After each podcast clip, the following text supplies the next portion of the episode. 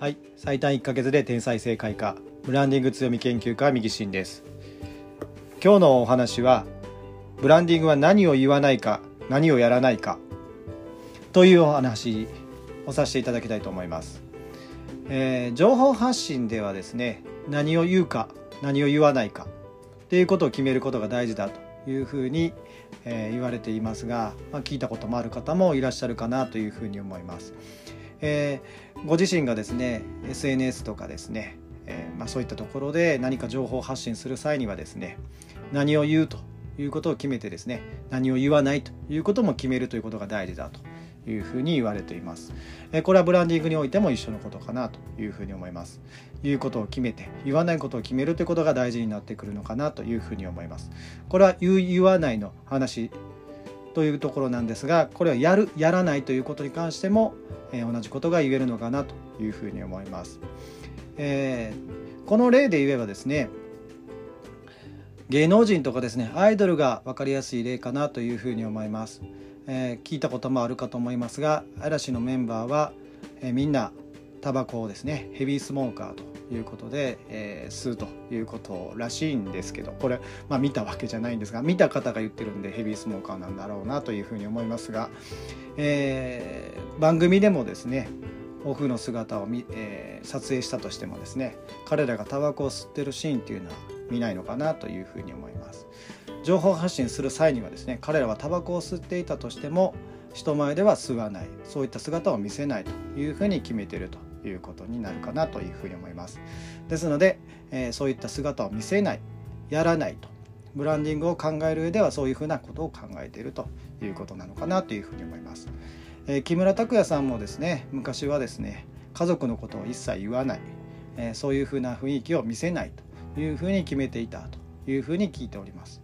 えー、最近はちょっとですね、えキャラクターを変えてというか家族のこともまあというのも娘さんたちがですね芸能界デビューするということもあってですね言わざるを得なくなったのかとかなというふうには思いますが家族のことを、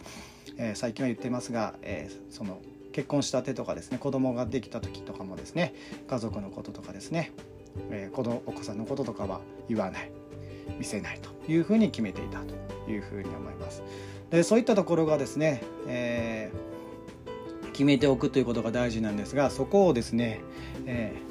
思わず変えてしまうとですねうまくいかないっていうことがあるかと思います。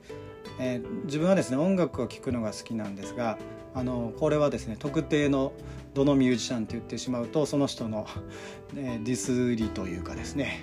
えー、そういったことになってしまうので、えどのミュージシャンというふうには言いませんが今までの路線と変えてですねその路線をやっちゃうのかというようなところをやってしまってですね、えがっかりするというようなこともありました。えー、皆さんもそんなことないでしょうか、えー、この路線をやってほしくないなというふうなことが起こるというところなんですね。ブランディングを考えていくとブランディングっていうのは、えー、以前にもお話しさせていただきましたがファンを作ると。イメージを一致させて、え、自分のですね商品とかサービスをですね、え、もう買いたくなるようなファンを作るということがブランディングという話もさせていただいてました、え、ですのでファンががっかりするというようなことが起こってしまうと、えー、ですのでブランディング決めたところはですね言わないもう言わないと決めたところは言わないやらないと決めたところはやらないというふうに一貫性を持たせるということが大事になってきます。でえー、まあ、そういったことを守っていけばですね大丈夫なんですが守らないとですねファンが離れていくということになっていきます。ですのでご自身がこう決めたルールというかですねそういったところ自分がこうやりたいというふうに思うところをやればいいんですけれどもそこで一貫性なくですねあれもやりこれもやりと、えいうふうな形になるとちょっとですねこの人何、えー、て言うんですかね軸がないというかいろんなことしすぎてどう向かってるのかわからないという不安な気持ちが出てきたりとかですね、えー、ああいうところが好きだったのになというようなことがあったりするのかなというふうに思います。えー、これはですねたまにというかうまくいってですねリブランディングとかっていう言葉がありますけれどもその今までやらなかったとことかこととかですね言わなかったことをやってですね大当たりするっていうケースも中にはあるんですがこれって結構あの賭け大きな賭けになってくるというところもありますし外れてしまうとですね今までのファンが全部消えてしまうということもありえるのでここは慎重に考えておくおく必要があるところかなというふうに思いますので、えー、ぜひですねご自身が考えたですね考えたというかですね自分がどういうふうなイメージでというかですね持ってもらいたい相手に思われてるというようなところがですね出来上がってる方はですねそこをですね崩さずやっていくっていうことが大事かなというふうに思います。ただここはちょっと何て言うんですかね応用編というかですね、えー応用的な考え方かなというふうに思うんですが同じことだけずっとやってても飽きられてしまうということがあるのでその自分自身がこうやると、えー、やらないというところを決めた上でやることはですね進化させていくっていうことが必要になってくるかなというふうに思います。ですので、まあ、今日のタイトルの通りですねブランディングは何を言わないか何をやらないかということ。ここの部分をしっかり決めておくことが大事になってくるのかなというふうに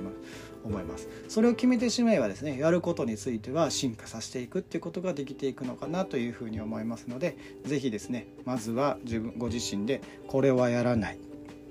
これは言わないということをですね決めていくっていうことが大事になってくるのかなというふうに思いますんで是非ですねそれを忘れずですね心がけていただければいいのかなというふうに思います。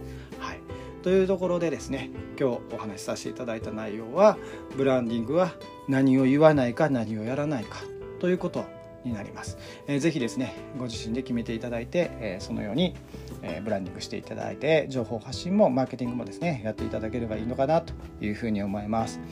えー、このようにですねブランディングとか強みの話を今後も、えー、お伝えしていきたいなというふうに思いますのでぜひですね、えー、登録フォローですねしていただければなというふうに思います。でこんな話してほしいよということがありましたら SNS いろんなのやってますんでそういったところからダイレクトメッセージ送っていただければですねそれをテーマにお話しさせていただいたりとかいうことをさせていただいてますのでぜひですね、えー